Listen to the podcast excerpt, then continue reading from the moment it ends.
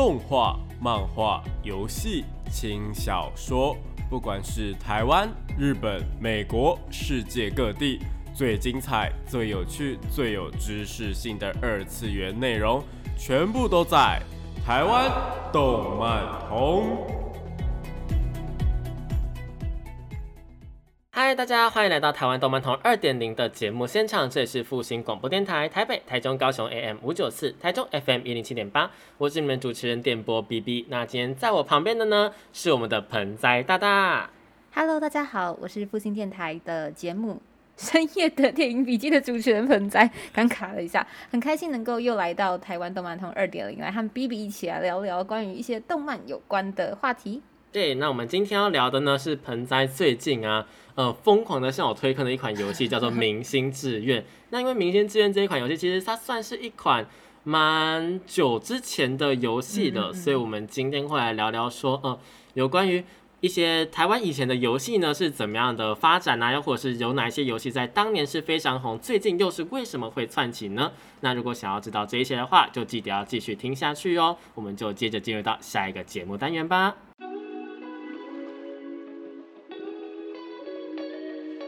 少年少女、热血感动、悬疑推理、恐怖血腥、寓教于乐、恋爱放闪、BL、GL，各式各样的动漫作品推荐，全部都在动漫推推。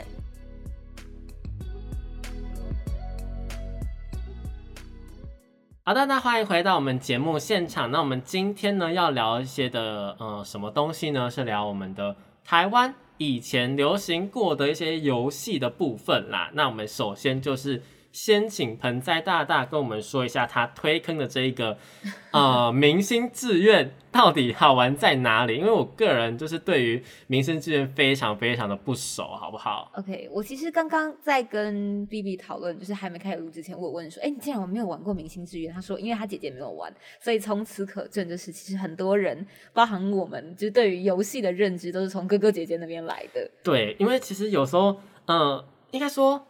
会买游戏的那一个阶段，就是在某一个年龄之后。那如果那一款游戏是在你的那个年龄之前的话，比方说像是我，呃，可能明星志愿出的时候，我可能还在幼稚园或什么的，你根本就没有那个能力，也不会跟家人说，因为你那时候还没有想要去玩游戏的想法的时候，那那时候当然就是呃需要经由哥哥姐姐嘛。可是现在的小朋友好像其实接触游戏的年纪还蛮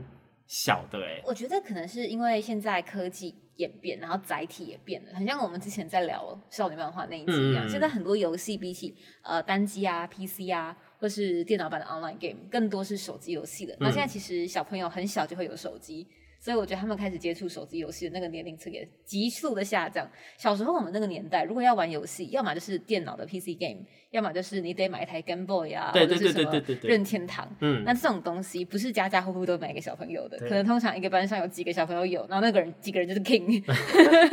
大家就去朝拜他们这样。嗯，对，所以其实呃，我觉得以前的游戏的普及度，就像 baby 说，你可能要到一个年龄的阶段，可能你已经国高中，你要么有自己办法，有办法自己赚钱，要么有办法就是获得足够多的就是奖，就是奖杯让爸妈买给你，你 要有足够的丰功伟业去拿到那个东西，那才能够玩游戏。所以像我会开始玩明星志愿，其实也是我的姐姐带我入坑的，然后那个入坑的故事非常的。呃，神秘，就我妈不能听这段，因为其实 我以前大概国中开始，我数学变得非常非常的差，然后我妈就请了我一个很厉害的表姐来当我的家教，但我上课实在太不认真了，我的表姐就使出了一个杀手锏，她就会说：“来，你只要解完几题，我就让你玩游戏。”然后他就带了明星志愿的光碟来给我。我是因为数学太烂，所以才接触到游戏。结果我跟你讲，明星志愿超严重。我们是，哎，你你有跟你你的听众、你的观众、听众知道你是什么科系毕业的吗？啊、他们知道，他们学校也，知道，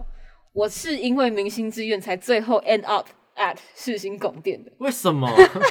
这个故事我真是要讲一百遍。好，我跟你说，就是因为明星志愿，我一开始我的表姐带来给我的，好像是明星志愿第二代跟明星志愿两千，两千是第二代的资料片，嗯，然后二代的女主角叫方若琪，她就是一个想要成为明星的女生，所以你就是要帮她培养培养她，让她成为一个女生，呃，一个就是我不知道，最终目标是成为成为异能天王。然后两千是跟方若琪在同一个世界观、同一条时间轴上，另外一个男生叫林立祥，他是一个过气的摇滚歌手，被冷冻，所以他你要玩他的话，就是一样的是要把他培养成天王之外，那个两边都会有感情戏，就是方若琪追男生嘛，然后林立祥可以追女生，可是林立祥是资料片，然后他的多的功能是他会遇到方若琪，然后方若琪会觉得说，哎，林立祥他规划自己的行程规划的很好，所以就会说林立祥可不可以当自己的经纪人？所以如果你林林立祥玩的好的话，你是可以同时玩方若琪跟林立祥，还可以让他们两个双主角结婚。好，但是题外话，但是因为他到这他是嗯，这个是二代跟两千，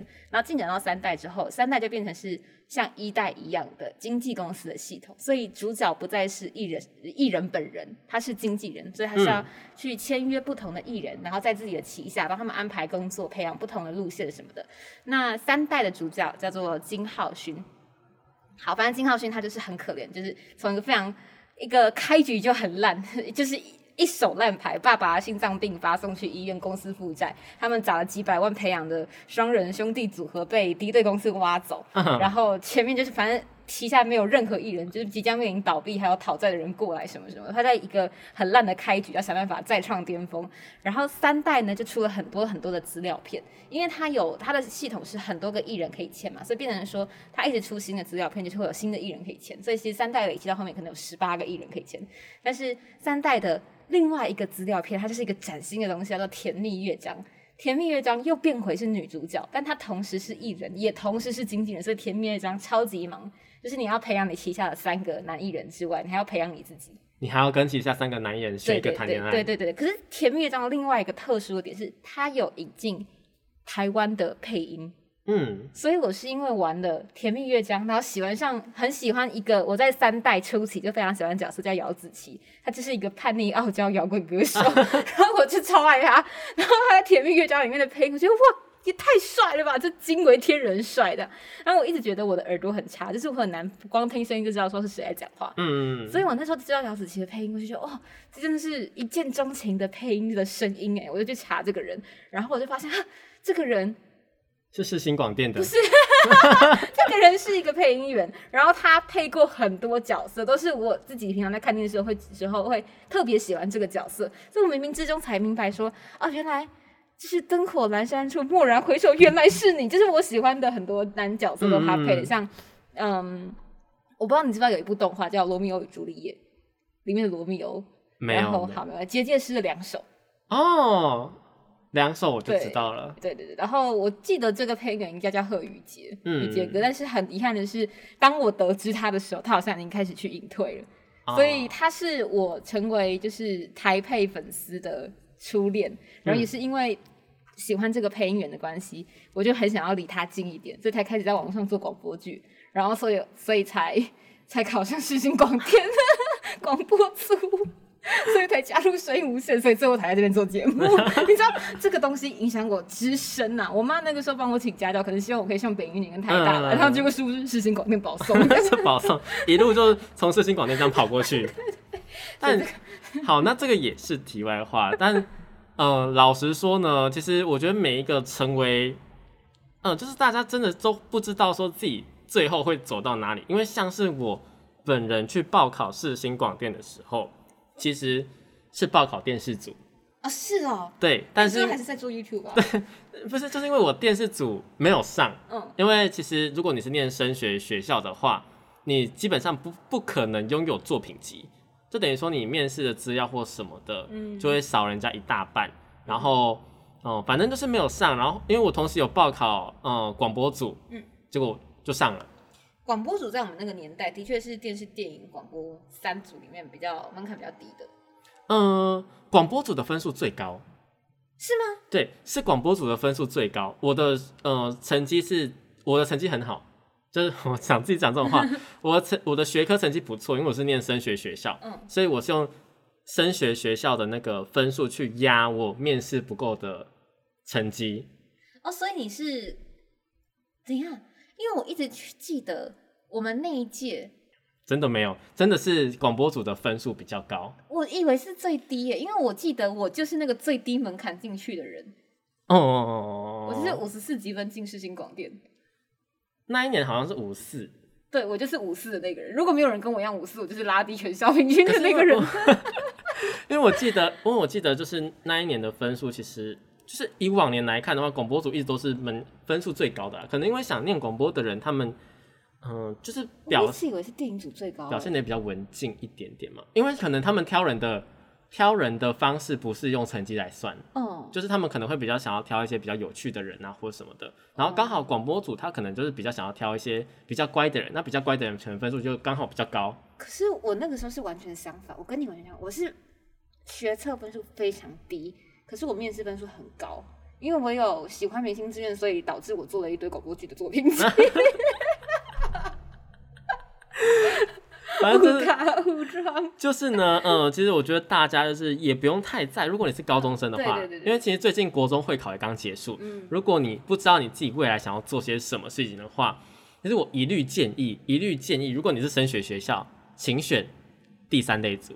就是你不用考虑，你可以完完全全就是专心读书啊，然后好好的玩你的高中生活，然后三年之后要等到要填志愿了再来考虑说你要填什么，就不用说什么哦。我觉得我以后想要做一些就是呃文组的文组的事情，那我去训练了一类组，就后来发现你到高二高三的时候发现说，哎、我突然想要念机械，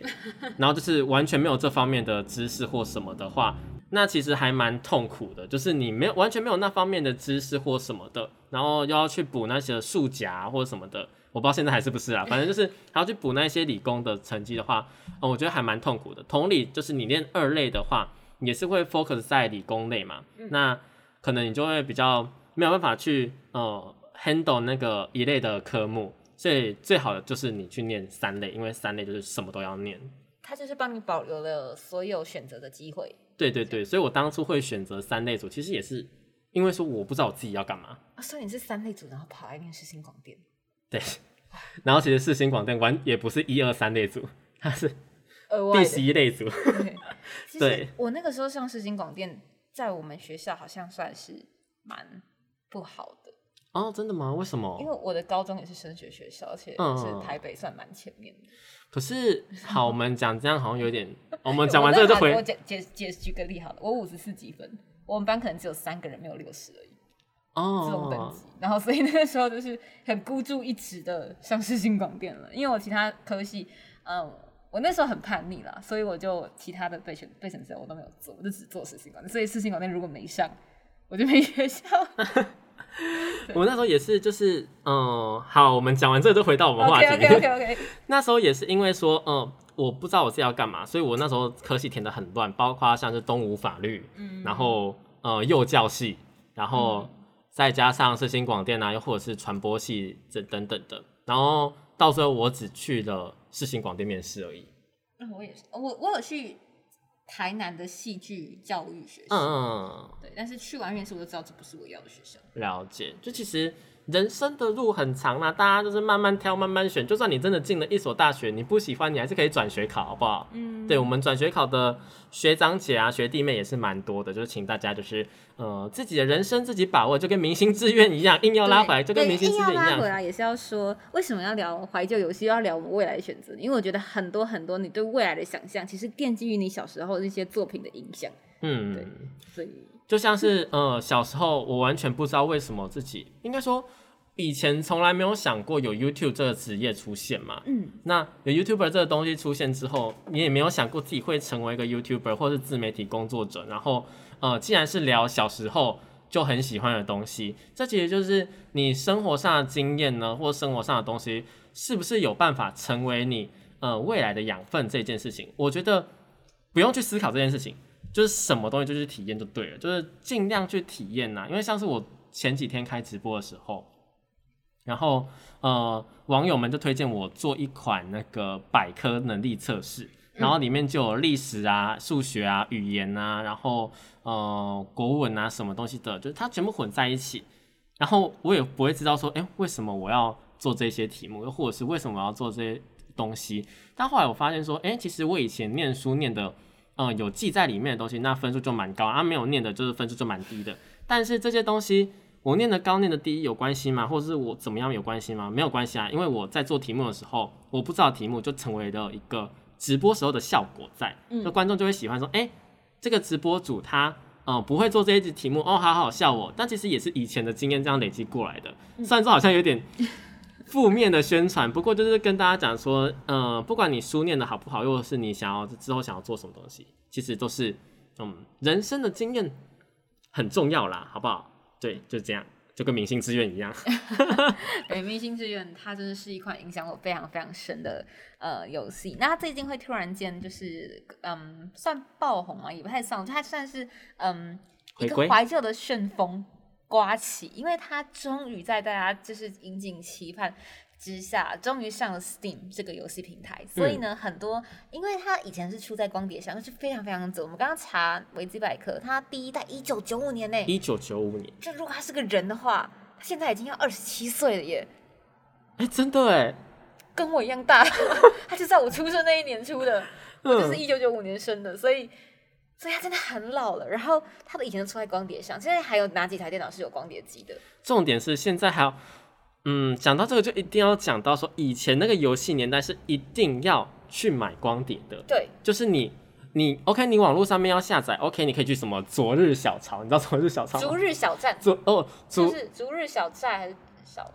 嗯，反正就是那四个四竹建筑那个竹呃，有有，反正就四个字，然后黄色的网站然后要去那边下载，可能风之谷的更新档啊，什么嗯下载档，哎对耶，那个年代是要要这样子做的，然后还要就是拿光碟片，就是去呃 Seven 买光碟片。我跟你讲，到最后厂商啊，他们根本就是没有在计成本的在做这件事情，因为他们后来都会出那种一片九块钱的光碟片，一片九块钱，然后你光碟片好，你可能光碟片两三块，然后你那个纸盒的外包装，然后里面的宣传的东西，它其实我觉得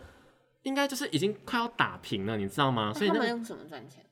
对，就是变成说你好像是要哦，我们现在就是提供你免费的游戏，而且到最后真的提供了免费游戏，到最后那个光碟的游戏在没落之后，变成说你只要去柜台，你就可以直接索取，是免费的。哦，反正可能对他们来说库存在那里，就是对啦，就变成说好像就是以前的光碟游戏就变成说非常非常的没落，可是以前买那种东西其实都是为了，比方说四十九块的光碟包，它可能是为了里面的一些小礼物，就它会有一些什么装备啊、药水啊什么的。对。现在讲这个就觉得好，对对对，风之谷的时候，因为而且尤其是我印象很深刻，是我那时候还很爱玩风之谷的时候，会一直去买它的光碟，是因为它更新起来实在是下载档案太大，跑超久，就还不如直接去买它最新的那一代。那一代的那个更新档的光碟、嗯直接安装，还可以顺便拿一些就是虚宝这样子，就是可能现在小朋友听会觉得说，哎、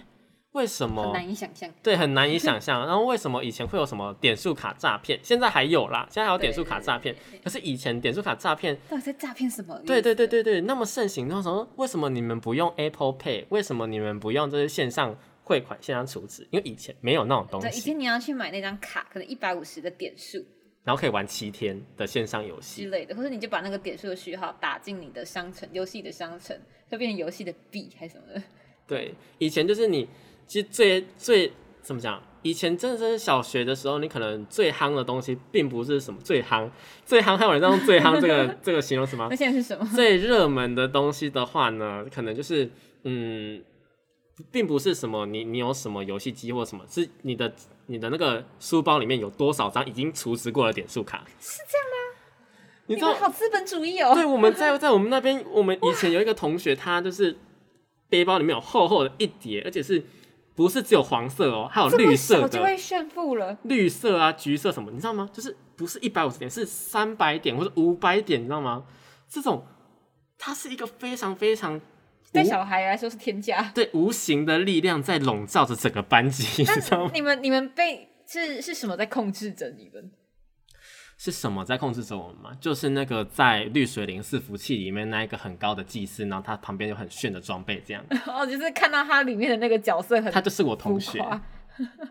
我们被他的金钱压力压得非常喘不过气你。们就是一种另类的同产压力是吗？对对对对，好像一定要一定要拿钱出来才可以这样。还好还好那个时候，呃，有电脑的朋友不多，有电脑同学不多，所以竞争对手不多。对对对，应该是说，所以这个东西只流行了一段时间，就这个风气只流行一段时间，后来就被其他东西压下去了。嗯我觉得幸好也压下去了，不然真的是会对小朋友们蛮伤，因为最近还蛮多那一种小朋友们去氪金了，一不小心就氪了好几万块的啊很多新闻出现。还有什么用爸妈的卡去刷，然后抖内给自己喜欢的直播主这种，然后几百万几百万的，对，抖内给自己喜欢的直播主可以，可是要。对对对对，你最好是设一个那种什么呃上限在啦，不要不要当什么哦、我这个月都吃泡面没关系，然后我就是想要把钱全部都给我喜欢的频道主啊或者直播主，这种东西对频道主来说会是一个非常非常非常大的压力。因为他也很难把那个钱还给你，对，对，而且大家都知道那不是你花得起的钱。然后你重点是因为为什么会很难退给你？是因为呃，首先钱到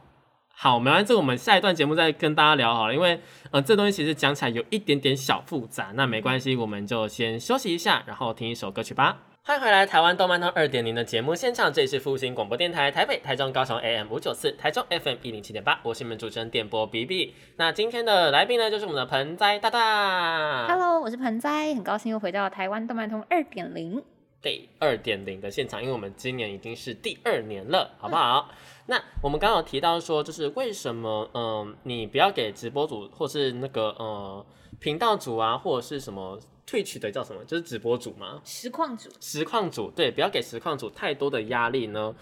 的原因是因为他真的很难去，如果有纠纷的话，很难去退钱给你，因为其实你的呃，比方说今天我们抖内的呃一百块好了，嗯，那其实一百块，我刚我刚呃可能呃听广播人不知道，但是呃我刚刚讲一百块的时候，但是我比出一百五十块的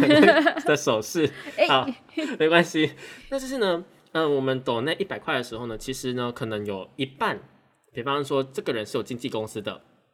有一半的钱是要被经纪公司抽走，又或者是平台本身，像 YouTube 啊，像 Twitch 啊，他们本身的抖内机制呢，就是也会有抽成的。那如果你今天用了，比方说其他的呃一些抖内的平台的话，可能也是会被抽成的。那好，撇掉这个抽成不说之外呢，我们要退钱给你的话，我们就需要你的呃频道啊，不不，你你的那个账号啊，你的资讯啊，你的电话等等的这些东西呢，其实会变成说，如果我们去跟你要的话，好像我们在跟你要各自一样，这其实是一件呃对双方都是一件有风险的事情啦。然后退钱的时候又可能是一件赔本的事情，因为我们要退给你，但是手续会不会又会收那么多？搞不好我们只能还你一半以下的钱，嗯，那可能一定会造成一些纷争呐。所以这东西上上来讲的话，就请大家就是量力而为，在自己可以的范围里面支持自己喜欢的，嗯。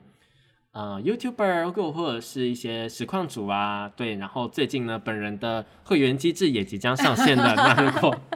如果呢对本人有兴趣的话呢，也是可以到 YouTube 频道上面点开网站，然后点开网站呢就可以加入我的频道会员喽。那我们呃应该是设了三个不同等级的，那第一个当然是公道价的七十五块钱。那如果喜欢的话呢，对，帮自己打个小广告，喜欢的话呢是可以加入的哦。好，我们就回到我们的节目节目的明星志愿吧。OK，好，那明星志愿的话呢，就刚刚好像在简述关于为什么因为明星志愿而读了世新广电的这个过程，对对对对有提到它其实是有一二三代的。嗯，那第一代的话呢，就是男主角他想他有一个很喜欢的女生，这个女生因为想要当歌手，所以男主角帮他开了一间唱片公司。什么？这个男主角是总裁吗？还是我跟你说，我偏偏就是没有玩过第一代，所以我不知道他到底有不有钱。如果我有机会把第一代玩完了，我再跟你说。好好，没问题，没问题。对，所以第一代是我唯一没有玩过的一代。那第二代呢，就是方若琪，刚刚提到她是一个素人，一个女生，年轻的女生，然后她就是希望能够成为一个明星。然后她有一天在河边唱歌的时候，遇到了河边有一个躺在河岸上，就是欣赏着天空的男子，然后是知名的新锐导演，叫王瑞恩。王瑞恩就说：“哎，我觉得你的外形不错，你有没有考虑当明星？”然后方若琪就说：“等一下，你该不会要像那些奇奇怪怪的人，就是要拐我去拐我？对，他说你是要拐我去拍清凉写真？我跟你说，我绝对不拍，我不当拖星。”然后王瑞恩就笑说：“没有，我只是觉得你的。”就是资质很好，我很期待你未来在演艺圈的表现，所以方若琪就这样子怀抱着一个明星梦踏入了演艺圈。那第二代的玩家呢，就是要负责就是帮方若琪培养她的各种素质，可能像是啊、呃演技啊、歌艺啊、气质啊，然后可能道德啊、叛逆，就很像美少女梦工厂的感觉。啊，对，讲到这个，我很想问说，呃，美少女梦工厂其实也是同一个时期的游戏，对我也很喜欢美少女梦工厂。那美少女梦工厂哦，呃，明星志愿它是呃专门去培养一些明星，然后有固定的呃，应该说有几个比较制式化的公司或是一些人物这样子吗？呃，它就是有固定的角色，有可以攻略的角色，有可以有友情结局的角色，然后它会有很明确的主线故事。所以我觉得《明星志愿》它就是培养的乐趣跟剧情两边都非常，嗯，让人玩的很开心的一个游戏。那跟美少女梦工厂有什么样的不一样？我觉得《美少女梦工厂》恰好是，嗯，因为《明星志愿》它是演艺圈的题材，所以它比较就是基于现实生活中的都市类型。嗯美少女梦工厂》它比较欧式奇幻，甚至可能会带到一点魔法，就是有几哦代是可以去打架的。就是我记得可以去森林探索，然后可以跟魔物打架，你还可以培养他的魔法或他的战斗力嘛。然后因为他的故事，《美少女梦工厂》的故事背景都是有一个勇者打败了一个恶龙，还干嘛的，然后他变成了一个勇士，就他收养了一个小女孩。然后你就是那个勇士本人，你要培养这个小女孩，所以才会一直有所谓的附加结局，就是其中一个结局就是小女孩可以跟爸爸结婚，就跟这个勇士跟玩家本人结婚，叫附加结局。你知道，就是是我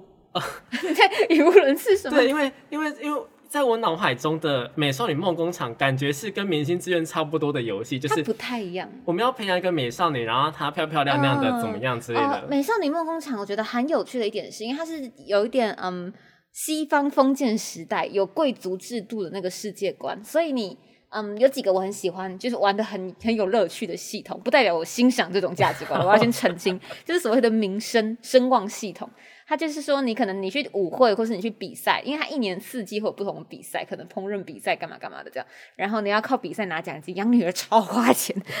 超级容易破产。对，所以最好的方法都是你培养你的女儿在某一个项目上很顶尖，让她可以在至少那个比赛可以拿到奖金。嗯，然后你拿到奖金之外，更重要的是你要加你的声望，因为你每个月可以出门一次，就让你的女儿出门一次，然后女儿可能可以去皇宫，然后皇宫就是会有重重的关卡，可能就是什么门口，然后如果你的声望很低的话，门口连守卫都不会让你进，可是你可以一直跟守卫讲话，就每次去都跟那个守卫你说讲话。跟守卫培养好感度，对，然后就是也不是好感，跟守卫就是跟这些路人角色培养都是比较像声望这样子。嗯然后你可能声望提升到一定的程度，他就说，哎，像哎什么什么呃呃勇者大人的，他好像你你可能有个角色的名字，可能例如艾丽尔好了，艾丽尔小姐来了啊，当然像你这样的贵客一定是可以进去的啦之类的，你就可以进去。然后可能你不会遇到的是。马上就遇到很高等的人，你可能接下来遇到的是什么？呃，庭内侍卫，就是另外一个等级高一点的侍卫。那一路嗯一路可能到什么宰相、公主、王子，再走最后今年到国王。那因为通常呢，明星啊不是美少女梦工厂，你通常可以有几个固定，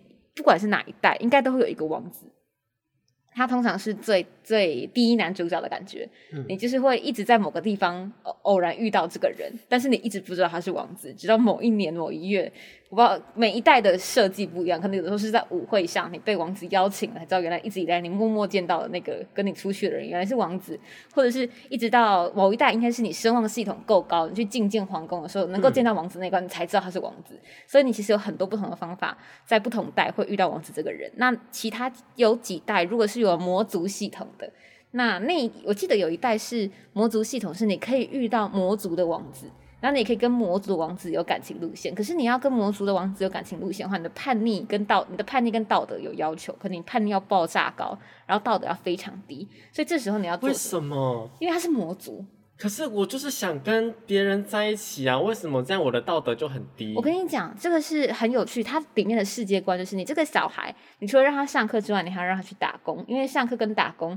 虽然说打工可能素质升的比较慢，但你可以拿到钱，你才有办法上课。对，那打工的话，有些时候会有不同的素质影响，所以可能像你可以去赌场打工。黑街，就如果你到一定的程度，你年纪到一个程度，让你有让小孩出去乱跑，他就会就是偶然闯进一条黑街，然后就打开黑街的选项。黑街的工作都很赚，很赚，可是会伤你的素质，就会伤你的道德，会伤你的名望。所以如果你一旦要堕堕入魔道，就是一去不复返，就是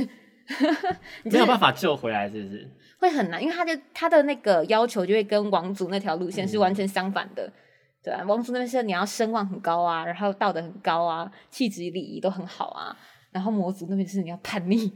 然后你要战斗力很高这样。所以像这类型的养成游戏，其实它呃玩法上是差不多是类似，就是做一些事件，然后提升你的一些某一些素质，或者是提升一些声望，然后呃你的能力等等的。对对对然后再去触发别的事件，然后因为你的素质去触发一些不同的事件，然后就有很多的不同的故事线这样子。对对对，所以其实像美他们两个的共通点，美少女梦工厂跟明星志愿的共同点都是他们是走所谓的排行程。嗯，你行程排下去之后，他们就去跑行程，然后就会开始去增加或减少那个行程对应的数值。那美少女梦工厂，我觉得它比较不像是那种有线性的故事线在跑，它比较像是点状的事件。嗯，有点像是你这个事件完成之后，你就会引发到这个下一个事件可以开启。明星志愿的话，我觉得它有点像是又有点剧情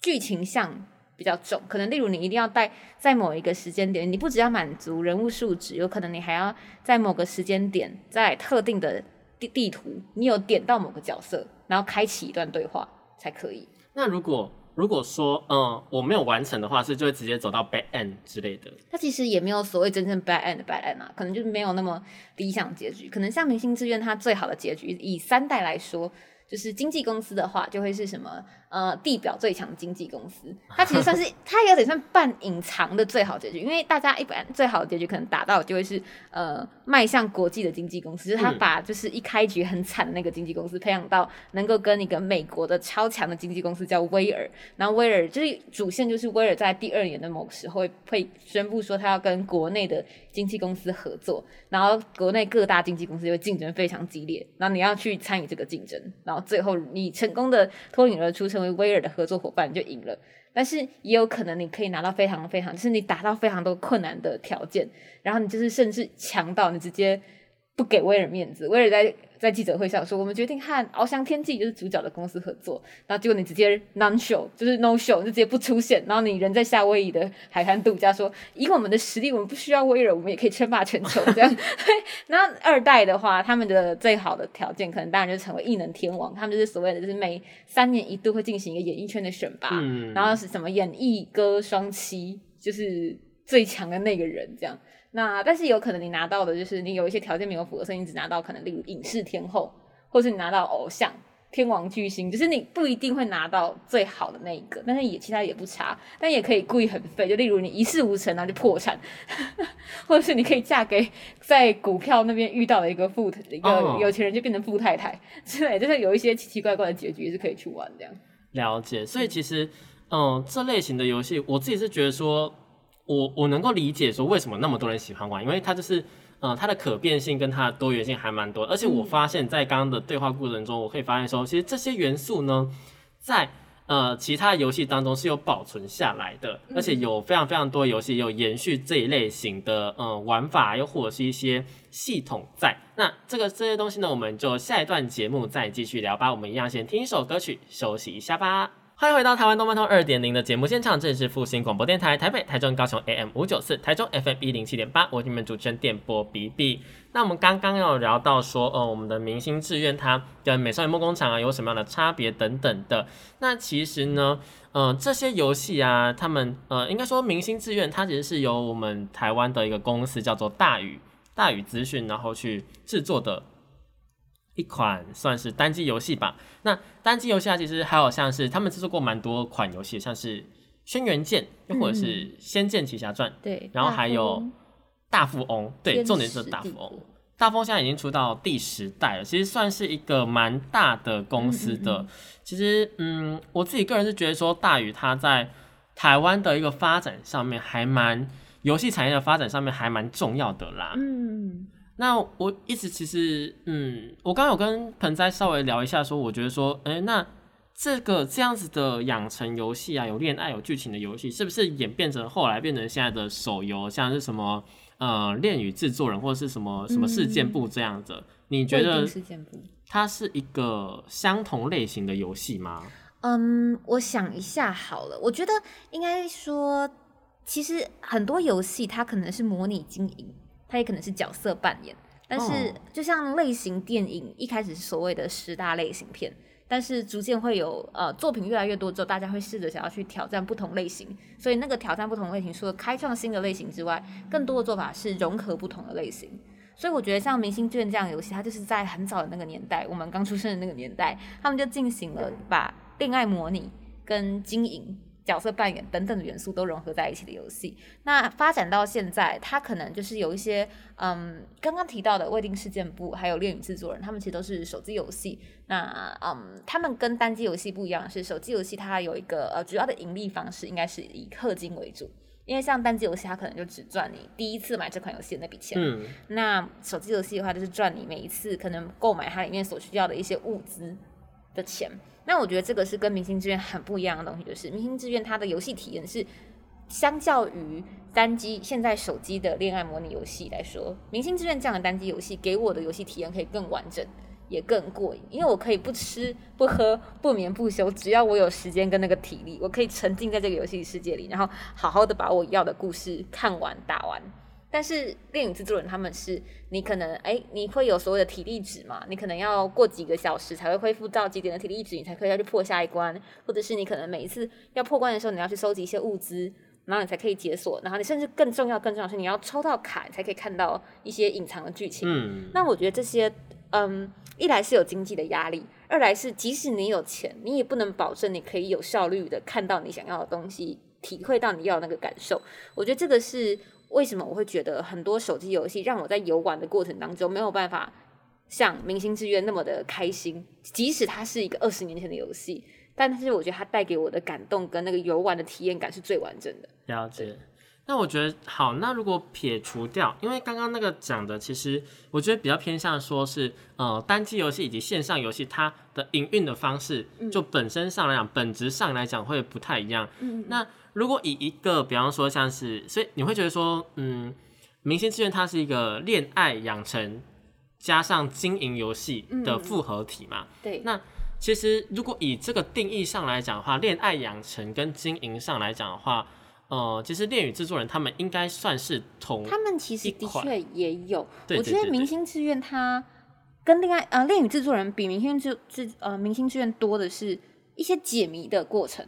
因为它里面其实是有蛮多偏悬疑向的剧情的，不管是女主角的身世啊，还是一些呃跟超能力者有关的事情。对对对，我没呃我没有玩到那么后面，但是就我前面玩过的章节来看的话，然后加上它其实本身就是为什么叫电影制作人，它本身也是一个制作公司的制作人吧，我没记错的话，对，所以嗯，他们里面也一样有涉及到演艺圈的题材，例如里面有一个我很喜欢的角色叫周启沃，他本身也是个艺人，对他，所以啊，我我在想，我也不知道是。大家本来就对演艺圈题材的故事啊，故事 故事有一种向往，所以它是一个很好的娱乐题材呢？还是说是明星志愿，因为用用演艺圈作为题材的关系，开启了大家把娱乐圈作为？那种虚拟的娱乐文化当中的一个新的类型，我不太知道是鸡生蛋蛋生鸡的关系，但我不能否认，我的确是因为明星志愿的关系，所以导致我对于很多娱乐圈题材的东西都非常有兴趣，不管是小说啊、漫画啊、游戏，我都非常喜欢，甚至喜欢到超过于去喜欢真实的明星这个程度。对对，我觉得好。喜欢超过真实的名这件事情，其实人人都有啦。应该说，有听我们节目的人，应该多少都会有这种倾向在，好不好？那其实，嗯，老实说，就是这一类型的游戏，这种恋爱经营养成游戏啊，我觉得会红不是没有道理。比呃，除撇除掉说，呃，它的一些，比方说像是解谜元素啊，又或者是里面的那一些什么，呃，你把人培养起来的那种呃成就感等等的，我觉得更重要的是，它可以带给你不同的那种。人生观或世界观，就是可以，因为我们可能呃小时候没有办法成为明星啊，成为偶像啊，又或者没有办法碰到这类型的事情，那我们就需要透过一些，比方说小说啊、漫画、啊、电视剧啊、游戏啊，这也是为什么呃偶像剧会这么红的原因，就是因为它可以带给大家不同的体验嘛。嗯。那单机游戏又比嗯手机游戏，刚刚那个彭子有提到说，就是比它呃更加能够沉浸在里面。就是让你有更更加的那种嗯一次玩完的感觉，我觉得这就是单机游戏的一个嗯怎么讲，单机游戏的一个优势吧。它的魅力跟浪漫感，我觉得它就是单机，单机就是所谓的单机，不是只说你只在电脑上玩，而且还是这个游戏里面就只有你一个人，你不会需要遇到其他的玩家，所以其实你在单机游戏里的所有的游戏体验，我觉得是非常私密跟专属的。所以在玩单机游戏的时候，我觉得沉浸感非常的重要，因为你就是会抱着一种潜意识里认为，好，我接下来就是这个游戏的主宰了，我是这个游戏主人公，我不用担心我乍看是主人公，可是点开排行榜还有超多跟我长得一模一样的角色，然后能力还比 我高好多，不会有任何这种需要竞争、需要担心，或者是会觉得呃是不是我玩的不好，然后所以才没办法像别人一样打的那么强之类的，就没有这些疑惑。你就是想要怎么玩，你就用你的脚步玩。你要什么时候玩完？你要玩几轮？你要呃两百周目也可以。对我觉得单机游戏它在我心目中不可取代的地位，就是它有那个专属跟沉浸感在。了解。那其实如果大家想要体验的话，最近啊，在 Steam 上面也是有在呃进行贩售的，就是它为什么这个热潮会回来啊，或者是怎么样？对对对那其实现在在 Steam 上面也是可以进行游玩的，所以如果大家对这款游戏有兴趣的话呢，还是可以去尝试看看呐，好不好？嗯。虽然说呃，可能那个年代感是真的还蛮蛮重重的对因为。比方说，像我们刚刚有提到什么天王天后啊，其实天王天后这个东西，其实你一讲出来，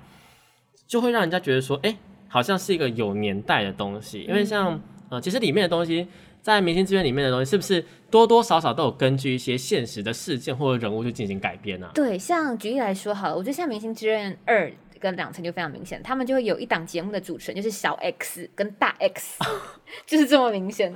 然，后他们还会有嗯。有一个角色叫澎湖，然后另外一个角色忘记叫什么，可其实可以看得出来是在影影射胡瓜跟另外一位主持人，忘记是谁。但还有像呃《明星志愿二》里面有一个人气很高的，应该会被预设为是第一男主角的角色叫黎华。那的确他的形象也是参考黎明跟刘德华，就是当时那个年代的天王。这样，嗯那也有人说方若琪的形象可能是参考蔡依林，就是百变的路线，哦因为她的风格跟造型其实是蛮百变的。对，那另外还有可能像有人会说林立祥可能是参考呃王力宏，我不太确定。但是因为他名字都多多少少有点擦边擦边的，然后他们的形象也可以看到，哎，就是有点疑似疑似的。嗯所以其实有趣的是，你可以从那个过程当中去看到当时那个台湾的演艺圈的影响的影子在。那我觉得另外一个更有趣的是，嗯，刚刚提到第一代他们是做唱片公司，第二代他们是自己，然后第三代开始是经纪公司，这个感觉有点像。当时那个年代，真正的对演艺公演艺圈的机制的确是这样子。可能以前是唱片跟片场独大，然后再接下来是明星时代，所以是明星个人经营，嗯然后后来变成经纪公司的体系，有经纪人，所以三代是经纪人这样。所以其实它是一个，我觉得还蛮，嗯，就写实，对，很写实。就是在做游戏的时候，其实他们多多少少都会参考当时的一些东西在啊。如果嗯、呃你们有兴趣回去玩一些比较早期的游戏的话，其实可以发现说那一些东西都有多多少少有一些以前的影子在，然后会随着时代的进步啊、演变啊，然后在更新上面就会变得不太一样。包括像是以前我很喜欢玩的一款游戏叫做什么呃便利商店，那个时候呢，就是有很多擦边球的标签在，比方说像是呃它里面可能就有一些数字的便利商店，有一些图案的便利商店，然后星星啊、月亮啊，然后什么呃红色符号的便利商店等等的，然后两个英文字的便利商店等等的，这种就是会不停的去擦边球，但是。我觉得这就是嗯台台制的游戏它的魅力所在，就它可以让你有一种亲切感在。嗯，你玩游戏的时候会觉得说，哦，对，这个游戏可能呃我们会觉得很有很多恶趣味在，嗯或者是很多恶搞在，但是可能国外的玩家来玩的话，就觉得说，嗯，什么意思？他们 get 不到那个，对，完全 完全 get 不到，这就有点那个文化上面的差异啦，好不好？嗯那今天的节目呢，也就差不多到这边要结束了。如果任何问题的话，或者是有想要找盆栽的话呢，呃，也是可以到盆栽的节目去找我们的哦。呃，我们还会继续就是呃合作，并且聊更多的呃有关于在我这边呢是有关于 A C G 方面的呃动内容。画、动漫相关的，对，然后如果是在盆栽那边的话，就会是比较偏影视类的内容。没错。那如果有兴趣的话呢，我会把呃盆栽的节目资讯呢，通通都打在网络上面，那就是去粉丝专业，又或者是呃去 IG 搜寻就可以找到喽。那也也可以到复兴电台的官网。对。